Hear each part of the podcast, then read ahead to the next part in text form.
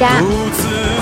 大家新年好，欢迎大家来关注收听今天的无理开讲节目。今天在节目当中呢，我们要和大家聊一个比较轻松的话题，就是最近这个在热映的一部电影，周星驰的电影美人鱼这部电影呢，是由周星驰自己亲自担任编剧，并且呢是亲自导演的一部电影。但是呢，他这一次自己呢是没有在里面担任任何的角色。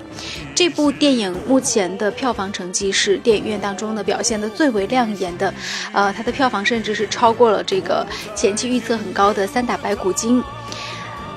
我觉得大家对星爷电影的这种期待，其实应该说是一脉相承的一件事情。因为从最早的《逃学威龙》啊，到这个《唐伯虎点秋香》啊，到后来的《长江七号》啊，等等等等，包括《功夫》啊等等，那星爷的电影始终是给人一种无厘头、很幽默的感觉。呃，这种风格还延续到了就是在前两年的一部电影啊。这个《西游降魔传》等等等等，我们也看到星爷是一路在成长，而且他甚至在这个电影当中呢，发出了“无敌是多么的寂寞”这样的一句这个口号，还有广告语，把它变成一首歌在唱。呃，那这部电影看完了之后呢，相信很多人都有很多话要说。下面呢，我们也跟五月小龙来聊一聊，你觉得这部电影，应该说你看了两遍了，你觉得就是。如果要你去给这个电影打个分的话，你会怎么样去打分？嗯，周星驰的电影其实是我们很多人一直很期盼的。对。就好像比如说我们今天看完电影，就是离座的时候，坐在旁边的有一对情侣，呃，男生说的话我印象很深。他说：“哎呀，你好好看呐，周星驰的电影啊，是看一部少一部啊。” 其实呢，这句话里面也。的确能够体会出大家对于我们说周星驰影片的一种期待之情啊，不仅仅是想早点看到，同时呢，对真正能够放在我们面前成为一部作品观赏的电影也非常珍惜啊，甚至有看一部少一部的这种非常非常难得可贵的这种感觉在里面。对，因为这些年其实周星驰他在各种媒体，他其实我觉得他也透露出了一种想隐居的这种心态。嗯，所以真的有可能是看一部少一部。是的，那像他这样的人，哪一天突然宣布说自己不干了，也是很有可能的事情。嗯，就让他突然说退居幕后，他真的就不演了。嗯，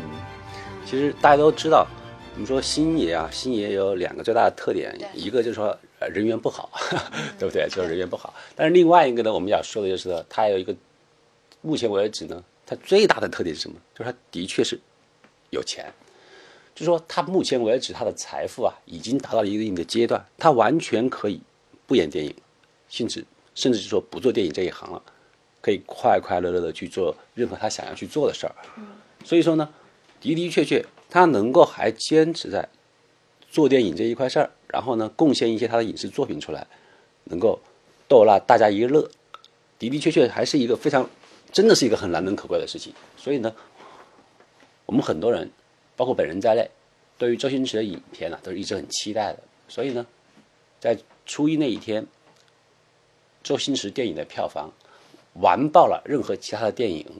也是情有可原的。甚至我们说网上很多有呼声，就是说：“哎呀，周星驰啊，您以前拍的很多经典的影片，我都是看盗版，我欠了你很多门票。那么只要是你的电影。”我就一定要把这个票钱给您补回去，等等这种说法。那的的确确呢，嗯，我们看完以后呢，嗯，平心而论呢。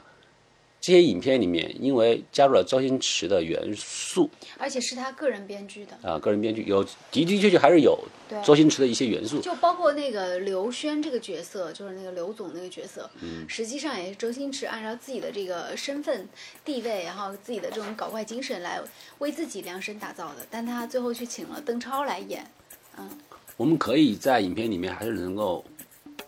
依稀摸索摸索到那个周星驰的一些那个元素在里面。开场。嗯，但是就是说，如果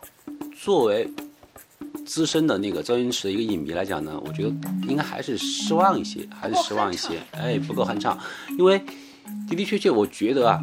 当你在整部电影里面感觉最有周星驰特点的地方，往往是在细节部分。其实周星驰是一个很关注细节，并且把细节。很做到位的一个很有名的一个演员，他很多脍炙人口的一些幽默的一个小桥段呢，都是从细节里面的啊，一个举手投足的表情，一句问话，哎，就说如果给我一个时间，给我一个期限是一万年等等，这些细节部分是最能够体现他功底的。但是如果周星驰现在不去演，而做一个导演或者一个编剧的话呢，实际上他的短板呢，逐渐就能够体现出来了。他对于整个大局的一个掌控能力，其实是很弱的。在整个美人鱼里面，包括我们说前一段前前去年的那个作品那个《西游降魔传》里面，他都能够在细节里面抖出很出人意料的包袱。包括我们说美人鱼这个啊，一半人一半鱼，我们说只有周星驰那种大脑。才能够想出来，哎，一半人一半鱼是左边一半，右边一半，上边一半，下边一半。我说这种桥段，真的只有周星驰像这样的，就是异于常人的思维，包括那首歌啊，才能够得出这样的一个思维一个效果。最后那个无敌是多么哎，对，让我们看到之后呢，除了笑以外，深深的觉得他能人所不能人。嗯，啊，我做不到这一点，我想不到这儿去。但是我觉得是这样的，就我评论，平心而论，论一下邓超跟周星驰的表演，呃，我个人觉得有一个问题，就是邓邓超的表演是完成，但是他更多是一个自我膨胀的这种表演，就是邓超在剧中的这个表演，他是一个特别自恋型的演员，而且他将这种自恋发挥到了登峰造极的地步，你会在这个电影看完之后就觉得啊，这个演员很自恋，他跟观众这种交流跟互动其实还并不是很多的。就他只是自己玩的很开心这样的，但他跟周星驰的那种，就是在镜头面前，他知道跟观众这种交流的这种这种卖萌啊、耍宝啊、讲笑话啊，还是有不太一样的地方。他并不是不夸张，只是他夸张的有一点太自我了，就是我很直观的一个感受。你评价一下这个这一次邓超的完成。实际上，我们说星爷的很多剧本里面。星爷的很多影视作品里面呢，我们都给他一个最大的一个总结，就是他们共性，就是说他一般描绘的是小人物，小人物的奋斗史，小人物的那个逐渐一个成长史，而只有我们说这部作品里面，我们的主角是一位富可敌国的大帅哥，出手就三哎，的的确确是对于整个周星驰以前作品的一个颠覆，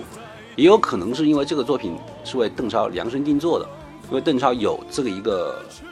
气场，哎，有这么一个气场，能够担当的起来。也正是因为这个原因，可能呢，就使得我们说周星驰的一项比较拿手的东西啊，可能在这儿就没有放开手脚。小人物的描述，小人物的喜怒哀乐，而在这个里面呢，我们逐渐看到的是一个大款。邓超实际上完美的演示了这么一个角色，但是这种角色呢，却不是周星驰。编剧、导演所擅长的，所以我们可以看到，在整个剧本的很多大桥段里面，不仅有很多硬伤，就 bug 太多了。呃，购买一个地产，然后最后呢，由于这块地产有了更大的一个发展的一个余地，双方选择了合作。实际上，他们之间的感情交流并不很强烈，就是还是回到我们原来那句话，就是说，我们在期待星爷给我们提供更多作品的同时呢。我也觉得，就是说，星爷应该将自己的能力啊，在最大化的同时，不要做到面面俱到。实际上，剧本大剧本和导演完完全全，无论是香港还是我们说现在的那个国内，都有人能够助他一臂之力。而他呢，就在最擅长的地方，桥段、幽默等等地方，这样一个互补的话。可能还真正能够体现出周星驰的原汁原味。但是我觉得，对一个演员来说，去完全掌控一个剧本，完全掌控一部影视剧作品，应该是一个终极的梦想。所以说，就做到一定程度之后，他其实不太愿意有人去打扰他，或者是指手画脚，有一个完全的一个驾驭感。嗯。但是我们也看到，其实周星驰在最开始转型自导自演的时候啊，最开始那个《长江七号》。实际上是遭遇到了滑铁卢的《长江七号》，他的那个剧本，即便是星爷亲自饰演，但是他的票房其实不是很理想。其实当时他应该就能够隐隐约约感觉到了，在大剧本、大故事的梗概上，他的掌控能力跟很多导演和编剧比较起来还是有所不足的。还有那个爱情、亲情等等概念。全部揉在一起，又没有一个可以借鉴的故事原型的时候，那么周星驰本人的编剧和导演能力的短板就非常明显的凸显出来了。嗯，所以我们看到有些很就是出现一些 bug 的地方。对，其实硬伤是很多的，包括他最擅长的幽默也少了，这使得他的周氏幽默啊不能够完全酣畅淋漓的表现出来，而更多的大剧情里面，我们看到的呢，就是一个非常非常老套的故事。所以说呢，在这个地方，我就忽然有点期待《西游降魔传》第二部，因为第二部我们都知道，就是啊，他的导演是徐克。我感觉到，如果周星驰回到由明导导演、明导去执掌整个故事框架，而他继续去抓细节、抓幽默、说它的周氏风格的话，那么再一次呈现给我们看到的东西，可能能够让我们完完全全的沉淀到我们的回忆当中的那个周氏风格里面。好，感谢您关注收听了这一时段的无理开讲，我们今天就说到这里，再见。